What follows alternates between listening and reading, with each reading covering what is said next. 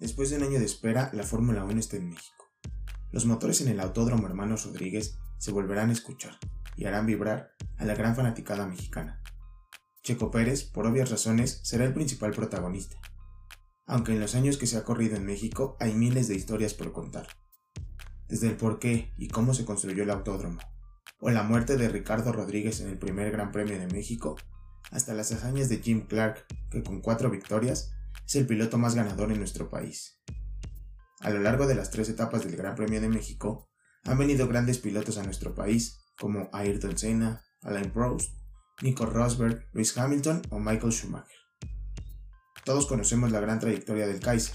El piloto alemán tiene 7 campeonatos del mundo, más de 150 podios y 91 victorias en la máxima categoría del automovilismo. Para sorpresa de muchos, la historia ganadora de Schumi comenzó en México. Con apenas 23 años, en el Gran Premio del 92, el piloto alemán logró subirse a su primer podio, en el Autódromo Hermanos Rodríguez. Todo esto a bordo de su Benetton Ford. Aquel 22 de marzo, Nigel Mansell logró ganar la carrera a bordo de su Williams Renault. Su coequipero, Ricciardo Pastrese, logró el segundo lugar, y el Kaiser alemán alcanzó el tercer puesto. Aquel día en la Ciudad de México fue el inicio de la historia ganadora que todos los fanáticos de la Fórmula 1 conocemos, y demostró por qué en aquel momento Michael Schumacher era una de las mayores promesas del automovilismo mundial.